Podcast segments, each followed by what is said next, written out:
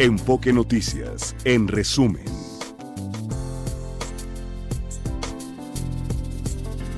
Son las 8 de la mañana con 58 minutos, 13 grados la temperatura promedio en la Ciudad de México. Se espera una temperatura máxima de entre 21 hasta 23 grados para esta tarde. La Fiscalía de Guerrero informó que seis personas murieron y 13 más resultaron heridas tras un ataque en un palenque en Petatlán. En tanto, la dependencia investiga un ataque con drones en la Sierra de Guerrero, que dejó un saldo de al menos cinco muertos. En entrevista para Enfoque Noticias, el padre José Filiberto Velázquez Florencio, director del Centro de Derechos de las Víctimas de la Violencia Minerva Bello, afirmó que en las labores periciales por los hechos delictivos en Buenavista de los Hurtado solo acudieron policías ministeriales de Guerrero y ni siquiera sabía a lo que iban. Escuchemos. Yo conté cinco cráneos, la fiscalía dice que son cinco, aunque ellos no los vieron. Entonces son cifras pues que nadie puede asegurar. Hay heridos, eh, sí, esos estamos seguros, fueron seis heridos. De este grupo de 30, eh, los que fueron calcinados, aproximadamente nueve. No, estuvo policía ministerial, mm. pero ellos eran de la unidad de robo de vehículos. Mm. Esos son los únicos que estuvieron ahí y ni siquiera sabían a qué iban. Ellos hicieron esa, al final un documento donde hicieron firmar ahí a la, autoridad local, donde pues era la voluntad de los familiares que no se procesaran los restos. En Guanajuato se registraron bloqueos y quema de vehículos tras la detención de tres criminales, entre los que presuntamente se encuentra un hijo de El Marro, fundador del cártel de Santa Rosa de Lima. Este lunes el Congreso de la Ciudad de México realizará un periodo extraordinario para votar el dictamen de la ratificación de la fiscal Ernestina Godoy. En este marco, la diputada local del PRI, Guadalupe Barrón, denunció un atentado en su contra y que recibió amenazas telefónicas. La Fiscalía se deslindó de los hechos e inició una carpeta de investigación por noticia criminal. Al respecto, en este espacio, Ernesto Alarcón Jiménez, el ex coordinador de los diputados del PRI en el Congreso Capitalino, consideró que se trató de un acto intimidatorio para que los legisladores del tricolor voten por la ratificación de la fiscal Godoy, pero reiteró que sufragarán en contra. Eh, afortunadamente la, diputada se encuentra bien. Eh, el atentado de manera artera eh, sentimos o creemos que es una amenaza, presión o hostigamiento, como se le quiera ver, justamente por los hechos de que van a ocurrir el día de hoy. Hoy se reanuda una sesión con un tema de ratificación para la titular de la Fiscalía y al ver que no tienen los votos necesarios, creemos que empieza el hostigamiento. Eso lo hemos comprometido, no ahorita, lo hemos comprometido desde el 13 de diciembre que ya traíamos la convicción de tener eh, de cómo va el sentido de nuestro voto. A casi un mes de distancia hemos platicado eh, que sigue la misma que sigue la misma condición. En Texcaltitlán, Estado de México, fueron detenidos dos presuntos integrantes de la familia michoacana mientras realizaban actividades de halconeo. Y recuerde, está cerrada la circulación en ambos sentidos de la autopista México-Toluca, de la Marquesa a la Caseta La Venta, por obras del tren El Insurgente. Se prevé que esta vialidad se abra a las 8 de la noche. Y tome precauciones con el objetivo de mejorar la movilidad. A partir de hoy, el eje 5 sur del tramo Río Churubusco a Gabriel Mancera será reversible de poniente a oriente desde las 18 hasta las 21 horas de lunes a viernes. En materia internacional, al menos 24 personas murieron por un choque entre un camión y un autobús en el noreste de Brasil. Estados Unidos se prepara para recibir esta semana la primera tormenta invernal del año, que de acuerdo con el Servicio Meteorológico de ese país será excepcionalmente poderosa. Más de 10 millones de personas están bajo alerta desde California hasta Illinois. Y tras 52 años en el trono, la reina Margarita II de Dinamarca celebró su última audiencia pública antes de abdicar a favor de su hijo, el príncipe Federico, el próximo domingo. Son las 9 de la mañana con dos minutos. La temperatura promedio en la Ciudad de México es de 13 grados. Continuamos con más en Enfoque Noticias con Mario González. Está usted escuchando Enfoque Noticias por Radio 1000 en el 1000 de AM y Stereo 100 100.1 de FM. Regresamos con Mario González. 9 de la mañana, 9, ya 10, 10 minutos, 9 con 10 minutos tiempo del centro. Vamos a Puebla. Protección Civil advirtió este lunes en la caída de ceniza del Popocatépetl para las próximas horas ante la actividad volcánica. Edmundo Campos nos cuenta. ¿Cómo estás, Edmundo? Qué gusto saludarte y felicidades. Igualmente, Mayo, muy buenos días, muy buenos días a todos y bueno, pues también felicidades pues empezamos el año de alguna manera ya desde hace algunos días con caída de ceniza del volcán Popocatépetl, no como se había dado ya este fin de semana, y es que hay que mencionar que bueno, pues las actividades incluso del Aeropuerto Internacional de Puebla tuvieron que suspenderse al menos un par de horas ayer cuando, bueno, pues la ceniza pues cubrió las pistas eh, de pues esta terminal aérea. Hay que mencionar que bueno, pues durante el fin de semana desde el sábado comenzamos a ver pues esta gravilla sobre pues la ciudad prácticamente, aunque no de manera tan abundante. Hace unos momentos Protección Civil acaba de confirmar que se espera caída de ceniza para las próximas horas, sobre todo en la zona Angelópolis, que digamos es la ciudad de Puebla, así como unas partes de Hidalgo y también de Tlaxcala, esto por los vientos que han pues eh, soplado durante las últimas horas y que se contempla Mario que bueno pues esta caída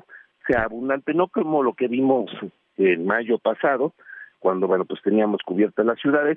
Sin embargo, esto, bueno, pues la recomendación que está haciendo incluso hace unos momentos el gobernador del estado, Sergio Salomón Céspedes Peregrina, era precisamente utilizar cubrebocas para evitar daños en, en vías respiratorias, sobre todo porque hoy, bueno, pues como sabemos, más de un millón de alumnos regresaron a clases presenciales eh, después de este periodo de vacaciones mayo. Vaya, pues este estaremos pendientes, por supuesto, y, pues ya estamos acostumbrados a este espectáculo que nos regala la naturaleza con toda la precaución. Gracias, Edmundo. Claro, Mario. Un abrazo, gracias y hasta pronto. Las finanzas con Martín Carmona. Martín Carmona, ¿cómo estás? Mario, ¿qué tal? Buenos días al auditorio de Enfoque Noticias. Eh, comentar el dato de la confianza del consumidor que esta mañana nos reportó el INEGI y el Banco de México, Mario, sobre todo porque en la variación mensual, es decir, de noviembre a diciembre del año pasado, del, del, recién 2023, hubo un descenso en la confianza del consumidor de 0.4 puntos. El indicador se ubica en 46.8 puntos, según los datos que nos da el INEGI, pero la variación mensual tuvo un descenso en prácticamente todos los componentes, los cinco componentes que le preguntan y que consultan justamente con los eh, consumidores, todos tienen signo negativo, ¿no? Y llama la atención porque eh, los reportes que nos dieron de la Canaco Ciudad de México, de la Concanaco, de los diferentes sectores eh, del comercio, indicaban una recuperación fuerte, indicaban buenos números en cuanto a la temporada de sembrina. Sí habrá que esperar mayor información respecto a por qué el consumidor se mostró pues con estas dudas respecto a la evolución de la economía mexicana. Quizá, y está adicional, que en los años electorales siempre hay una pues por ahí cierto nerviosismo, la gente pues se guarda ciertas eh, decisiones de compra, ¿no? Por el tema electoral, Mario. Oye, este, bueno, y, sabemos que el 2024 no va a ser tan, tan, digamos, tan, tan estable y tan bueno como el año que se fue, ¿no? Así que pues posiblemente ya estamos viendo los efectos. Sí, sí, sí, un poco quizá ahí también. Y la gente pues a lo mejor toma decisiones de compra mucho más conscientes, mucho más ordenadas, ¿no? Eh, veremos, reitero, una vez que salgan los datos definitivos, ya con base en esta información. Por lo pronto, en la medición anual de diciembre del año pasado, de diciembre del 2023, hay un crecimiento de 3.9 puntos en este índice de confianza. Y ahí sí prácticamente los cinco rubros en los cuales se basa esta información todos tienen signo positivo. Así es que bueno. Claro, claro. Estaremos, estaremos pendientes. Bueno, y este, y también a lo mejor tiene que ver con un poquito pesimismo ante la cuesta de enero. E, ese es otro factor, ciertamente, sí, sí, sí. Tiene que ver porque la gente quizá de alguna manera pues va haciendo cuentas y dice, todavía falta Reyes, ¿no? Y luego de Reyes, ¿qué sigue? Pues pagar las deudas en tarjetas de crédito. Ya se ven algunos repuntes en cuanto a la morosidad de muchos mexicanos. Entonces ahí es un elemento que hay que ir valorando cada quien de manera personal, hacer una revisión de sus finanzas personales y lo ideal en estos momentos es, ante las tasas de interés que tenemos, Mario, pagar las deudas lo más pronto posible para evitar que sigan creciendo y al rato se vuelven impagables, ¿no? Bueno, pues vamos a estar pendientes. Oye, este, y también hablando de economía de este nuevo año, el presidente López Obrador la semana pasada dijo, habló de las gasolinas, de que no se espera un gasolinazo, este, a pesar de que hay un incremento, evidentemente, por este, la parte impositiva, pero que si eh, eh, lo que dijo el, eh, sobre todo el director de Pemex, Octavio Romero, que a partir del 31 de enero la refinería de Dos Bocas va a iniciar producción, se prevé que produzca en los próximos años, en los próximos tres años, alrededor de 320 mil barriles diarios. Y eh, también el presidente dijo que sin el rescate, no sé a qué se refería exactamente el rescate, porque pues, nunca estuvo en riesgo Pemex de ser este, eh, bueno, estaba, sigue en problemas financieros, pero tampoco en una bancarrota, este, que la gasolina costaría 35 pesos, o sea, 10 pesos más de lo que está, más, un poquito más de 10 pesos de lo que está ahora. Este, esto ha provocado reacciones, unos dicen pues ni, ni, ni de broma, pero vamos a platicar, si te parece, con Gonzalo Monroy, director general de la consultora eh, GMEC, experto en el sector energético. ¿Cómo estás, Gonzalo? ¿Cómo estás? Bienvenido y feliz año. Mi querido Mario, muy feliz año. Qué gusto platicar contigo. Oye, cuéntanos, ¿sería posible que esté a 35 pesos eh, el litro de gasolina en México? Mira, ese dato corresponde principalmente al año 2022, especialmente al mes de junio y julio, que es cuando el gobierno federal no solo dejó de cobrar impuestos, sino que empezó a subsidiar la gasolina. Ese precio de 35 tiene que ver con que eh, un cargamento que hizo Pemex de la costa del Pacífico, donde los precios son considerablemente más caros que cuando los importamos de Houston o de Luisiana, eh, y obviamente eso es lo que se tuvo que tragar, si lo queremos llamar de esa manera, Pemex, esa pérdida. Obviamente, para también darle un poco de idea a la gente, cuando fue el año 2022, entre lo que se dejó de cobrar y lo que se aplicaron de subsidios, el gobierno federal perdió más de 15 mil millones de dólares. Hoy, justamente ya en 2024, hoy ya no están subsidiando, hoy ya se está cobrando el 100% de los impuestos, más allá de 5 pesos con 40 centavos en la gasolina premium y arriba de 6 pesos por litro en la gasolina magna y en el diésel. Obviamente pasamos de unos subsidios a una muy, pero muy buena recaudación para el gobierno federal por combustibles. Sí, claro, sí, sí, sí. Oye, este, y sobre la producción, eh, habla Octavio Ramírez de 320 mil barriles diarios que estaría proveyendo dos bocas. ¿Es mucho, es poco lo que se esperaba? Estaba por abajo de lo que se esperaba, ¿no? Sí, de hecho ahí vale la pena apuntar en esto porque lo que dijo el director de Pemex, Octavio Romero, fue prácticamente una reutilización, una actualización de lo que había presentado ante el Senado en octubre del año pasado. Y ahí, por desgracia, hay muchas cifras, muchos datos que dio que son imprecisos y algunos son abiertamente falsos. Específicamente, por ejemplo, en el tema de la autosuficiencia energética, hay unos supuestos demasiado poco realistas donde están pensando de que las refinerías van a levantar por arte de magia. Las refinerías mexicanas cerraron por debajo de un 50% de utilización, que palabras más, palabras menos, significa que está produciendo poco menos de 230 mil barriles de gasolina. En el caso de, un mercado normal típico, México es un país de más de 800 mil barriles de gasolina. Estaríamos importando más de 570 mil, 550 mil barriles. Cuando Dos Bocas llegue a entrar en operación seguramente a finales de este año, y hemos visto muchas notas en los últimos días al respecto de eso, se van a meter otros 100 mil barriles aproximadamente de gasolina. Pero obviamente es que queda un gran margen de importación, aproximadamente el 50% del mercado. Oye, entonces lejos de ser autosuficientes, como se prometió. Eh, sí. No, eso, eso es una aspiración que se tuvo la cual definitivamente fue una apuesta que hizo el presidente López Obrador desde el principio de su administración y que definitivamente no se va a cumplir y creo que ya lo sabían con bastante tiempo de anticipación. Ya, Martín. En el caso de las finanzas, Gonzalo, buenos días, soy Martín Carmona. En el caso de las finanzas de Pemex, nos dijo el, el director Octavio Romero que bajó 17% la deuda, sin embargo sigue arriba de los 100 eh, mil millones de dólares todavía. Eh, nos decía también por ahí el tema de la refinanciación, que prácticamente se ha duplicado y la producción también. Estos números alegres, ¿qué lectura les debemos de dar, Gonzalo? Qué bueno que me preguntas, Martín, y quiero platicar contigo. Esos son precisamente esos dos datos los que mencionas, la deuda y la capacidad de refinación. hay que decirlo, prácticamente es una mentira lo que presentó el director de Pemex.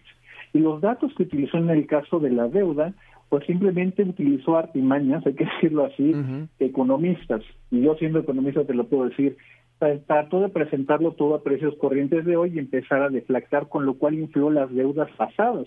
Pero cuando vemos los saldos de la deuda de Pemex, esta administración llevó un máximo en el año 2020 de más de 115 mil millones de dólares la deuda de Pemex. Hoy se ubica en más de 107 mil, cuando el gobierno de Enrique Peña Nieto se las dejó en 100 mil.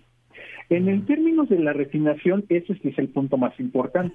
De pronto decir que se duplicó la capacidad es como si México hubiera comprado 10 refinerías como Deer Park. Obviamente este no es el caso, estamos extremadamente lejos. El aumento real con la adquisición de dos bocas, pero con la adquisición de Deer Park y la construcción de dos bocas, estamos hablando apenas de una adición de un 20%. Las cifras que mostraron, por desgracia, les digo, están muy cerca de ser fraudulentas y son totalmente falsas. Ahora, en cuanto al futuro de Pemex, eh, eh, seguiremos, seguirá el gobierno federal eh, canalizándole más recursos, porque al final de cuentas, aun cuando aumente la producción, aun cuando la refinanciación pueda tener saldos positivos, Pemex sigue requiriendo dinero del gobierno. Esa es la pregunta más complicada de todas. Sí, efectivamente, eh, la siguiente administración, sea del oficialismo o de la oposición, va a enfrentar grandes preguntas alrededor de Pemex. Pemex en su modelo actual de negocios está prácticamente garantizado que siga perdiendo dinero. De hecho, para este año 2023 que acaba de terminar, espera que Pemex ande perdiendo cerca de 4 mil millones de dólares, mientras que sus pares internacionales están ganando por arriba de los 10, 12 mil millones de dólares. El principal problema que tiene Pemex al día de hoy se llama refinación, con pérdidas que exceden los más de 10 mil millones de dólares por año. ¿Qué trato de decir con todo esto? Se tiene que hacer una revaluación la siguiente administración acerca de la autosuficiencia energética, que el futuro de Pemex está en la refinación, o bien empezar a tomar medidas drásticas para que Pemex deje de perder dinero y con eso robarle los recursos a los mexicanos. Claro, porque a, final de cuentas vamos ya en bajada, ¿no? Según las proyecciones a nivel global, en el 2030 la mayoría de los vehículos en diferentes países, obviamente muy desarrollados, pues ya utilizarán electricidad, ya no estarán utilizando combustibles fósiles, Gonzalo. Esa es una muy buena pregunta y que vale la pena esta, esa pregunta en este contexto. Es muy posible que en 2024 sea el año donde México y el mundo en general se dé cuenta que la transición energética es más complicada de lo que todos mm. imaginamos. Esta perspectiva incluso de los autos eléctricos nos vamos a dar cuenta que no va a llegar para el 2030, sino quizá más para adelante. E incluso veremos a las armadoras más grandes empezar a reducir sus metas con respecto a la producción de estos nuevos autos. Bien. ¿Esto, ¿Esto a qué se debe, Gonzalo? Principalmente a dos cosas. Una son temas de logística. Genuinamente estamos teniendo problemas con las baterías de litio y se están empezando a abordar otro tipo de tecnologías. Hay una tecnología muy prometedora, Martín, eh, Mario, con respecto a que sean baterías de sal y empezar justamente a tener un recurso mucho más abundante, más barato y empezar a bajar los costos. Y por el otro lado, se han dado cuenta que la adopción eh, y sobre todo adecuación de los sistemas eléctricos globales es muchísimo más lenta y tardada, también por desgracia más costosa de lo que todo el mundo imaginaba. Así que estos dos, estos dos factores, logística y costos, muy probablemente son los que van a ir retrasando esta, este avance de la electromovilidad. Oye, en un principio hablabas, volviendo al tema de las refinerías que están eh, al 50%, por debajo del 50%, se ha invertido mucho en su mantenimiento y readecuación. Eh, ¿No ha servido de mucho entonces? Qué bueno que tocamos ese tema y vale la pena ponerlo siempre en perspectiva. Para una persona común y corriente pensar que a una refinería se le está metiendo 300 millones de dólares en un sexenio puede sonar mucho, pero en términos del sector energético es literalmente una bicoca. Déjame darte un ejemplo. En el caso, por ejemplo, de la refinería de Madero, se le ha dado poco más de 300 millones de dólares, incluyendo lo que le pusieron en ese en el presupuesto, esos 300 millones de dólares. Para que Madero esté operando de manera regular por arriba del 80%, requiere inversiones de más de 4.500 millones de dólares. Obviamente no se ha emitido ni siquiera el 10% de lo que requería la refinería. Y es la razón por la cual todavía la refinería dejó de operar desde eh, prácticamente los principios de noviembre. es, es, una cantidad que es importante, pero claramente insuficiente para sus necesidades. Bien, bueno, pues de repente pueden ser muy buen negocio, importante para el país, pero de repente también en barriles sin fondo, literalmente, ahora sí, ¿no? Este, bien, pues Gonzalo, te agradecemos muy feliz año, gracias por estar con nosotros y conversar con el auditorio esta mañana. Claro sí, Mario, te mando un tremendo abrazo para ti y todo tu público. Gracias. Buenos días. Hoy, pues así empieza este, este año. Pues sí. Oye, este, el, peso sigue muy bien, ¿no? Afortunadamente. Afortunadamente, lo que sí está muy mal parece, Martín Carbón, hablábamos un poquito antes este, de este, eh, el lanzamiento de este satélite mexicano y parece que no fueron muy bien las cosas. ¿O qué pasó, Fabiola Reza? Cuéntanos. El lanzamiento fue con éxito, Mario, auditorio de Enfoque Noticias. Ya le informábamos que esta madrugada despegó con éxito desde Cabo Cañaveral, allá en Florida, la nave Peregrine Lunar Lander que lleva el proyecto Colmena de la UNAM, que es la primera misión de México a nuestro satélite natural. Peregrine es un módulo encargado por la NASA con un valor de 108 millones de dólares a una empresa que se llama Astrobotic Technology, una de las compañías privadas que aspiran a ofrecer un servicio de entrega a la superficie de la Luna. Bueno, esta compañía Astrobotic Technology informó hace unos momentos en sus redes sociales que ocurrió una anomalía. Siete horas después de este exitoso lanzamiento, anunció que no había podido orientarlo hacia el Sol para alimentarse de su energía. Al momento, los técnicos de Astrobotic están tratando de retomar las riendas de esta situación y pues nos informarán qué es lo que ocurre al respecto. Bueno, hasta ahora entonces no se sabe qué habrá pasado con él. No, no, no pudo tomar su, su, dirección correcta, digamos. Lo que se sabe es que no, se no lo pudieron orientar hacia el Sol para alimentarse de su energía. Cabe destacar que está, estaba previsto, o está previsto todavía, que Peregrine llegue a la Luna el viernes 23 de febrero y ahí pasará aproximadamente 10 días recopilando los datos científicos que, pues, para poder estudiar su pues su superficie Mario. Sí, sí, cinco robots que lleva este este este proyecto Colmena. Pues bueno, ojalá. Mala suerte, ¿no? Sí, ojalá. Ojalá que lo recuperen, porque ahorita sí anda con el rumbo perdido ese cohete. Sí, sí, sí, sí. Como, no como el peso, que el peso sí tiene su ruta más. No, ese sí lleva su ruta. Hay otras cosas que no tienen ni rumbo en esta. Pero bueno. Oye, lo de las afores, ¿eh? Ojo con ese tema.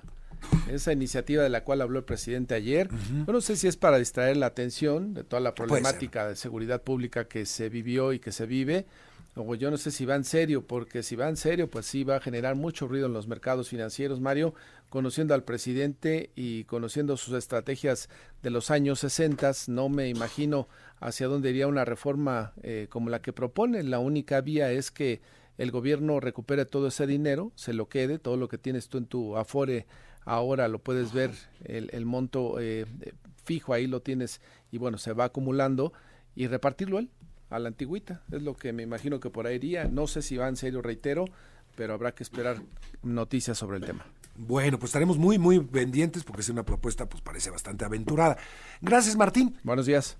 Bueno, vamos ahora a Hidalgo. Fue hallado un cuerpo de una mujer trans en Ixmiquilpan. Verónica Jiménez nos cuenta.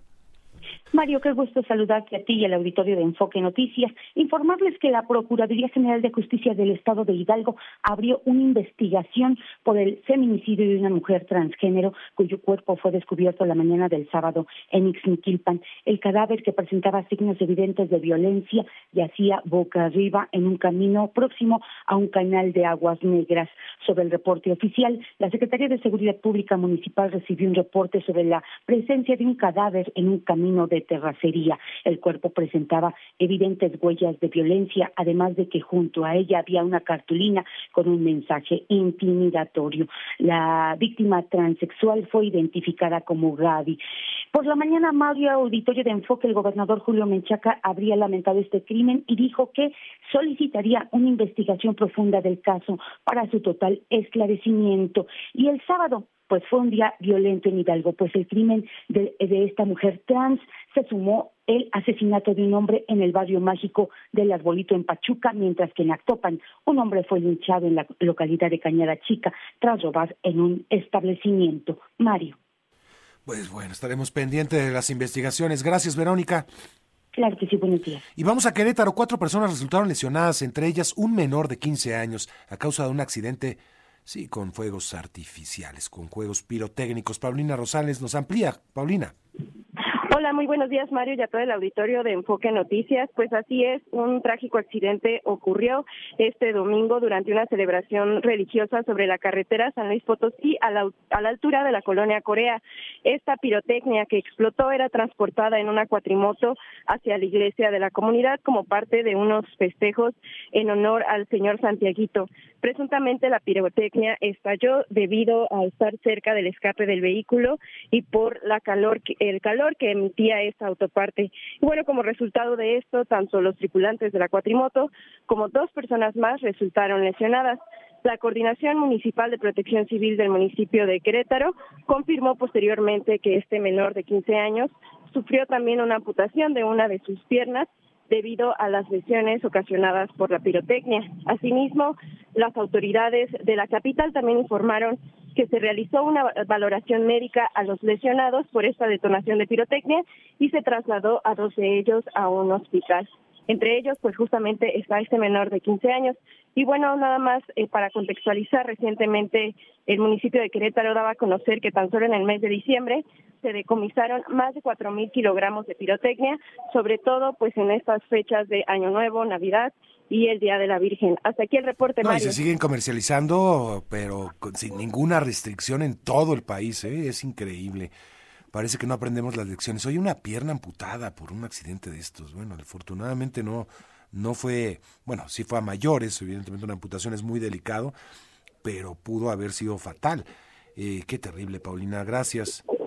Gracias a ustedes, buen día. ¿Cuántas veces no contamos en estas épocas fallecimientos de, bueno, de poblaciones enteras dedicadas a, a la venta y consumo de pirotecnia? Seguimos. Los deportes con Javier Trejo Garay. Javier. Mario, amigos de Enfoque Noticias, toma dos. Mario, amigos de Enfoque Noticias, ahora sí ya. pasado yo todo el programa. Es la emoción que me, que me ganó mi querido Mario. Oye, hablando de la actividad del fútbol americano profesional de la NFL, para quienes eh, pretende, para quienes son seguidores, por supuesto, de la NFL, en esta siguiente etapa que es la ronda de comodín, le vamos a compartir los horarios de los partidos que se van a disputar, cómo se van a disputar a partir del próximo sábado. El primer juego de la ronda de comodines será el día sábado, este sábado a las eh, 13, 13, 15, 30 horas, sí, 3.30 de la tarde, tiempo del centro de la República Mexicana. Cleveland contra Houston. Ese mismo sábado, a las 7 de la noche, tiempo del centro de México, Miami enfrentará al equipo de Kansas City, Miami como visitante. Para el día domingo habrá tres partidos. El primero será a las 12 del mediodía, también tiempo de México, tiempo del centro. Pittsburgh visitando a los Bills de Buffalo el mismo domingo, pero a las 3.30 los empacadores de Green Bay visitando a los Vaqueros de Dallas. Estos Vaqueros que no pierden desde septiembre del año pasado han terminado invictos en esta campaña Green regular. Bay ¿eh? anda del todo bien, pues. No, sin embargo, le alcanzó para llegar hasta la semana 18 con el control de su destino en las manos. Si ganaba el partido, como lo ganó el día ayer ante Chicago, con eso le bastaba para asegurar ya su posición en la postemporada. Es la Favoritos, yo tengo a Kansas City, favorito sobre sobre quién sobre sobre Miami. Miami, híjole, está bueno. Está bueno el partido. Yo creo que es de los mejores. Sí, cómo no, va a estar bueno. Sí, y- Eso está bien. A ver, voy con Kansas City, después Pittsburgh contra Búfalo. Buffalo, voy con Buffalo. Búfalo, sí, me parece este, que sí. Y creo que gana Cleveland, eh, sí, ya que seguimos con la eh, eh, conferencia americana, Sí. Cleveland contra Houston, te quedas con... Híjole, está, Está, está muy parejo, está interesante. Houston con un joven mariscal de campo, CJ Stroud, que ha venido eclipsando, me parece, las, eh, las portadas. Ha sido un gran jugador, novato ofensivo del año, sin duda, este mariscal de campo. Y Cleveland, qué buena historia la de Cleveland, ¿no? Con, con Joe Flaco, Sí. que lo sacaron del, del retiro. Es el cuarto mariscal de campo. está prendido yo. Sí. Vamos con Cleveland. Yo me voy a quedar también con Cleveland. Ya. Fíjate, ahí coincidimos los tres. Entonces, ahora, conferencia nacional. Ojo, continúa la actividad con el partido entre, bueno, Green Bay y Dallas. Ya me, decías que te quedas con el equipo Eh, de Dallas, sí, de creo Dallas. que está, sí. Ok. Carneros de Los Ángeles contra Detroit. Visita Los Ángeles a Detroit. Los Ángeles con Matthew Stafford, que alguna vez fue coreback del equipo de Detroit, y Jared Goff, que alguna vez fue Sí. coreback de los Rams, ahora es coreback del equipo de Detroit. Así que interesante. Interesante. Cambiaron de corebacks. No tengo, no tengo favorito. No tienes favorito. No. Yo me quedar con Detroit por la localía. La localía creo que acaba ah, pegando un poco. Y para el lunes en la noche, eh, que termina ya la etapa de Wild Card, Filadelfia el actual campeón de la Conferencia Nacional, frente a los ah, frente al equipo de Tampa Bay, perdón, Tampa Bay. Tampa Bay. Voy con las Águilas. Yo también creo que con Filadelfia, a pesar de que Tampa Bay va a jugar en casa, a pesar de que es el campeón divisional, fue una división muy floja el sur de la Nacional. Así que creo que Filadelfia con todo y sus vaivenes, con todo y sus altibajos, creo que Filadelfia tiene que ganar este mm. partido contra Tampa Bay, aunque no parecería que es un partido muy fácil tampoco para Filadelfia. Descansan, vale la pena recordarlo, Mario, amigos de Foque Noticias, dos equipos, el número uno de la americana, que es Baltimore, terminó con el mejor récord, y el mejor récord de la nacional fue San Francisco. Ellos van a descansar en la semana número uno. Aquí lo interesante, Mario, ya que hablamos del descanso de estos dos equipos, descansaron a sus corebacks y a otros jugadores, pero digamos pensando en los dos corebacks, Lamar Jackson por un lado y Brock, Purdy por el otro. Eh, la decisión no era fácil porque descansan la siguiente semana, ¿sí? Entonces, hasta la siguiente semana van a jugar la ronda divisional. Es decir, habrán pasado tres semanas sin jugar. Sin jugar.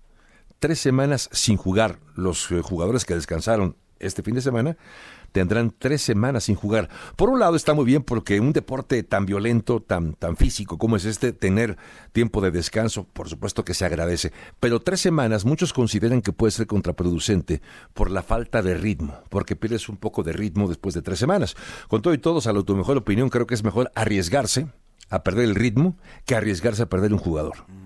Yo creo que es la, fue una buena decisión haber dejado a sus mariscales de campo sentados este fin de semana y aguardar los tres sí, semanas. aparte fuera de lesiones. Claro, sí, sí, es importantísimo. Más allá de que se cansen, no, no, pero digo. No, sí es un tema de lesiones. El tema de lesiones, claro. sí, por supuesto. Ahí guardaditos. A estas alturas del partido no hay un jugador que no tenga algún golpe, algún tipo de golpe. Sí, sí, sí, ¿no? Y llegar a esta parte de, claro. ¿no?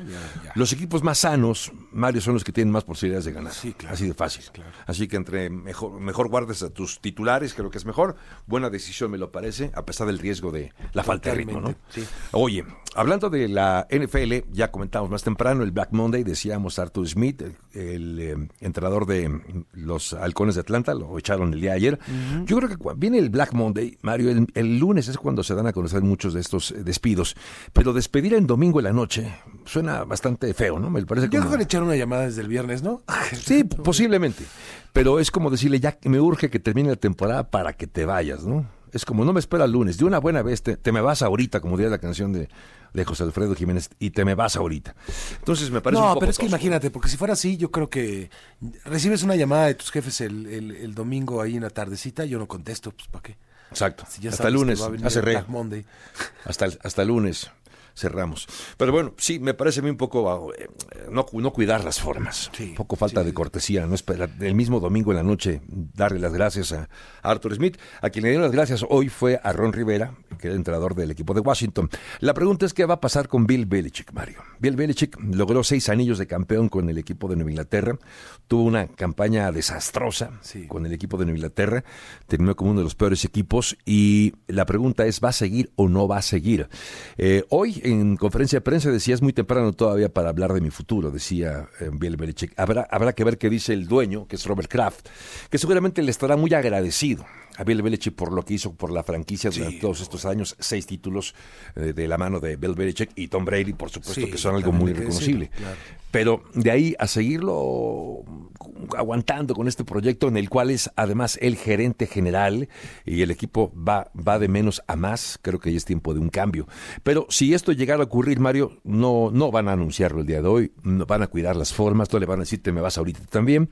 Seguramente hablarán de que llegaron a un a común, común acuerdo para continuar de manera separada, ¿no? Me parece que eso es lo que le obliga a un entrenador y jefe como Bill Belichick irse por la puerta de enfrente, no por la puerta unos cuantos millones de dólares por detrás, ¿no? Sí, sí, porque además está bajo contrato. está bajo contrato también eh, Bill Belichick. Y la pregunta es también si Bill Belichick va a seguir como entrenador del equipo de, bueno, entrenando a algún equipo, o si va a finalmente a, a retirarse aprovechando, digamos que esta decisión. Todo eso lo sabremos justamente en los próximos días, toda vez que, bueno, pues está justo en una etapa en la cual los equipos que no han calificado empezarán ya a trabajar en la próxima temporada, porque esto no para a pesar de que la temporada regular es de apenas, o mejor dicho, la temporada en general es de cinco meses.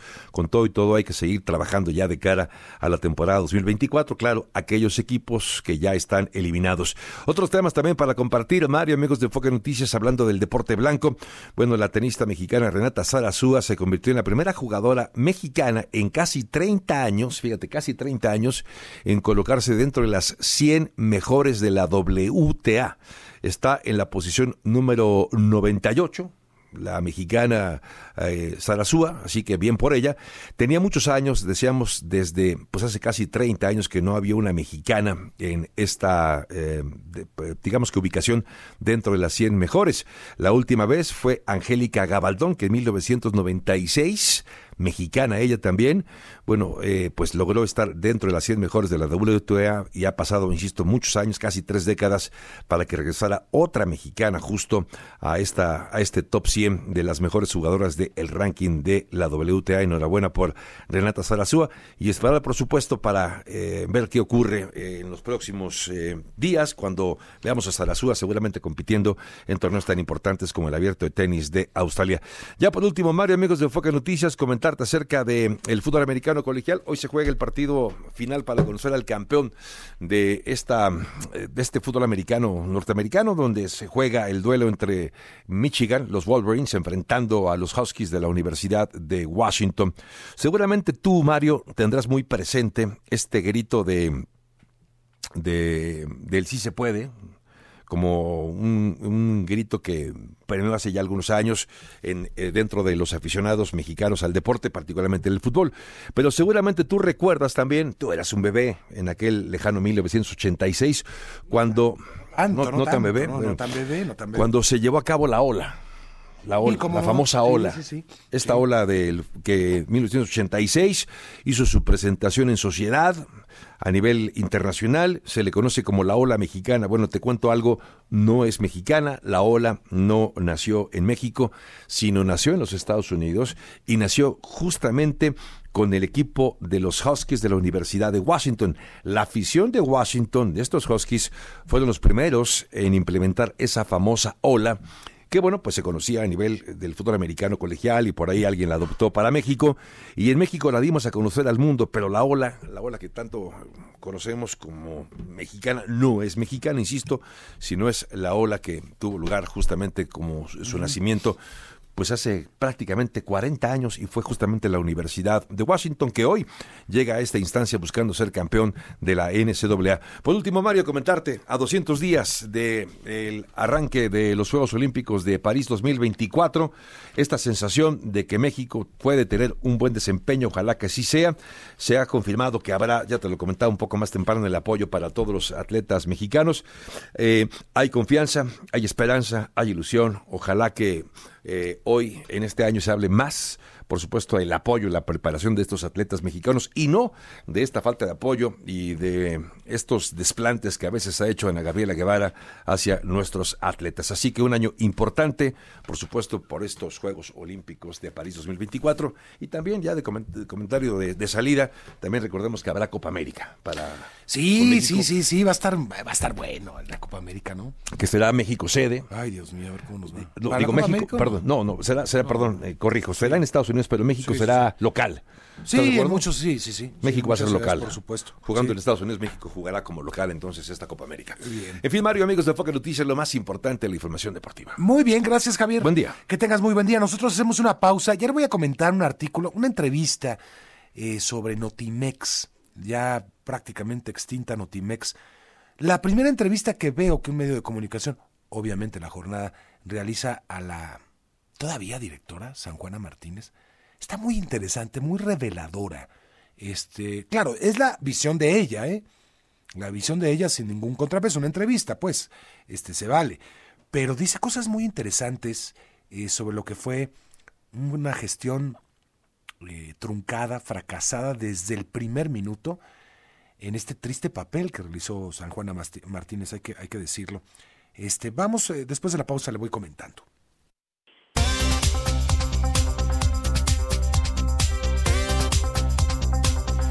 Bueno, pues uno de los pasos más tristes por la administración pública en la historia es la de la periodista San Juana Martínez, designada directora general de Notimex, la agencia del Estado mexicano, más de 50 años de esta agencia. Pues se fueron al traste con una gestión muy mala eh, que acabó con el cierre de la agencia, prácticamente. Eh, San Juana Martínez no ha dado entrevistas, lo que ha hecho es fustigar por medio de eh, amenazas de demandas y ese tipo de cuestiones a quienes hablamos del tema. Pero bueno, más allá de esas amenazas, vamos a hablar ahora de, lo, de la entrevista que ha dado al periódico La Jornada. Y en el cual revela una serie de cosas, bueno, eh, en, digamos, en la visión de la propia San Juana Martínez, este, interesantes. Por ejemplo, entre otras cosas, dice que el, uno de los, eh, digamos, defensores del sindicato, defensores legales del sindicato Notimex, es el padre de la actual secretaria de Gobernación y que hay todo un conflicto de interés. Se refiere a Arturo Alcalde, efectivamente abogado laborista, que habría eh, intermediado para tratar de solucionar el conflicto, beneficiando al sindicato y a los aviadores del sindicato y una serie de irregularidades que denuncia la propia San Juana Martínez. Voy a leerle algunos párrafos. Dice, por ejemplo, eh, dice en esta parte, ante la austeridad republicana del nuevo gobierno redujimos la nómina 30% y establecimos revisiones de, de puestos duplicados y de una amplia lista de aviadores. Los vicios en la redacción eran múltiples, reporteros que no querían cubrir eventos ni salir a reportar, argumentando que tenían 50 años, o bien que gozaban de un privilegio sindical para quedarse todos los días en su escritorio haciendo nada. Y entonces, pues los corrieron. Parte de lo que le exige, según la propia entrevista a Arturo Alcalde, es restituir a un buen número de trabajadores que ella había despedido, pero ella no quiso acceder a eso. Dice, a finales de 2019, este, capítulo se llama El Padrino. A finales de 2019, la guerra del sindicato contra la nueva administración era cada día más beligerante. El editorialista Ricardo Rafael me buscó para decirme que Arturo Alcalde, padre de la secretaria del Trabajo, quería verme. Me sorprendió la forma elegida por el abogado laboral quien me citó en un restaurante del Palacio de Hierro de Perisur. Ahí me di cuenta de que el señor operaba la secretaria del trabajo a cargo de su hija, cuando era secretaria del trabajo Luisa María Alcalde. El señor alcalde utilizó un tono como el padrino para decirme tienes que reinstalar a 28 trabajadores que despediste y que pertenecían al sindicato. Haz lo que quieren, si no vas a tener una mala fama y te van a armar una campaña de desprestigio. A ver, eh, yo veo aquí hago un paréntesis. Si fueron trabajadores despedidos de forma ilegal, irregular, pues tenía el derecho a la reinstalación. Pero bueno, dice eh, la propia San Juana Martínez. En ese momento supe que el asesor legal de Notimex del sindicato era Arturo Alcalde, en claro conflicto de intereses. Al salir del restaurante, efectivamente recibí la llamada de Marrufo, una tercera persona, indicándome que me eh, esperaría en la Junta de Conciliación y Arbitraje para reinstalar a esas personas, cosa a la que no accedió. Bueno, más adelante, otras revelaciones, dice San Juana Martina. Durante meses, eh, un equipo de, de, la agencia se negaron de, manera reiterada a darnos información sobre nuestras liquidaciones, porque ya ella quería ser liquidada este, pues, de una gestión que, bueno, dejó mucho que desear. Ha sido lamentable comprobar que no solo Jesús Ramírez, el vocero de la presidencia, no cumplió su promesa de arreglarme el problema con el sindicato antes de mi llegada a la dirección, sino que después nos abandonó, Tampoco los medios públicos a cargo de General Villamil abordaron el conflicto laboral. Y habla también de que parte de la liquidación que les prometieron iba a, les, habían obligado a que vaya a la campaña presidencial de Claudia Sheinbaum. Me negué en rotundo a aceptar semejante condición y a continuación, en venganza, se nos ofreció solo 6% de los 256 millones entregados al sindicato, junto a 14 millones de concepto de canasta y un millón más para las fiestas de un sindicato que ya había desaparecido luego de la publicación del decreto de extinción de Notimex. Bueno, parte de la historia, habrá que escuchar otras posturas, pero bueno, aquí se va contra todo mundo, se va contra la actual secretaria de Gobernación, Luis Amalí Alcalde contra su padre, Arturo Alcalde, se va contra Genaro Villamil, se va contra este el vocero de la presidencia, Jesús Ramírez, entre otros personajes. Pero lo cierto es que pues se cerró la agencia Notimex. Este, y pues eh, hasta exigen liquidación, es increíble. Bueno, vámonos con el resumen de la conferencia matutina. Mara Rivera, ¿cómo estás? Muy bien, Mario, auditorio de Enfoque Noticias. Pues mira, prácticamente arrancó el tren Maya con pocos pasajeros en el extranjero. Advierten en la pregunta que le hacen al presidente Andrés Manuel López Obrador. Y bueno, pues eh, él señala, junto con los funcionarios que le acompañan, que 15.579 boletos vendidos en tres semanas de operación en este tren Maya. El presidente también habló de las personas que fueron, eh, bueno, en otros temas, asesinados en Guerrero, pero escuchemos primero el, lo referente al Tren Maya. ¿Cuántos pasajeros hemos trasladado? Hemos trasladado un total en 18 días de operación, hemos realizado 144 viajes, trasladando a 15.579 pasajeros con boleto comprado, 8.632 de ellos son mujeres, 6.947 hombres, de ellos 1.315 niños, 14.264 adultos, también llevamos 60 personas que hemos trasladado como servicios a bordo.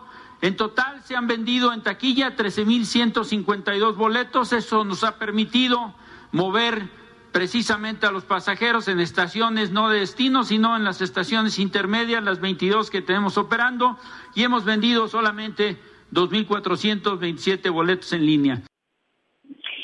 Bueno, pues eh, también el presidente criticó y dijo que no tiene calidad moral el expresidente Felipe Calderón en el sentido de pues eh, subir en redes sociales imágenes que no corresponden a Laguna Verde, a la central nuclear Laguna Verde, en la por cierto la única central nuclear de generación eléctrica.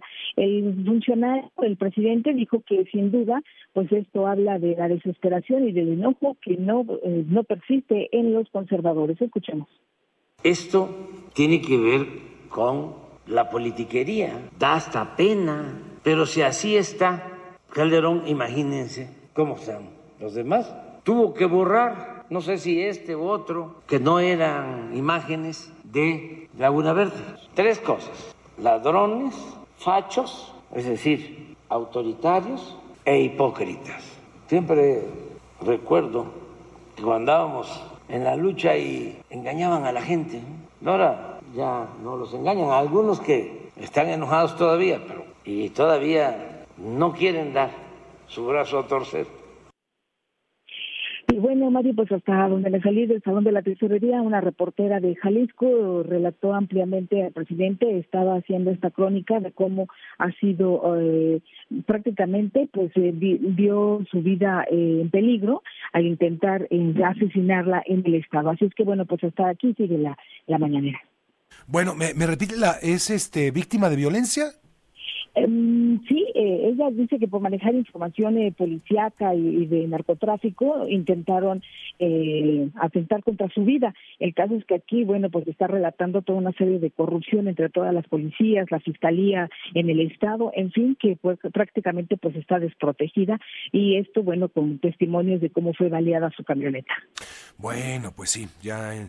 Bueno, gracias, Mara. Estaremos, gracias. Llegamos al final, Fabiola Reza. 16 grados la temperatura en la Ciudad de México. Bueno, ya va calentando esto. Lo esperamos mañana tempranito, 7 de la mañana en la primera emisión de Enfoque Noticias. Que pase un excelente día.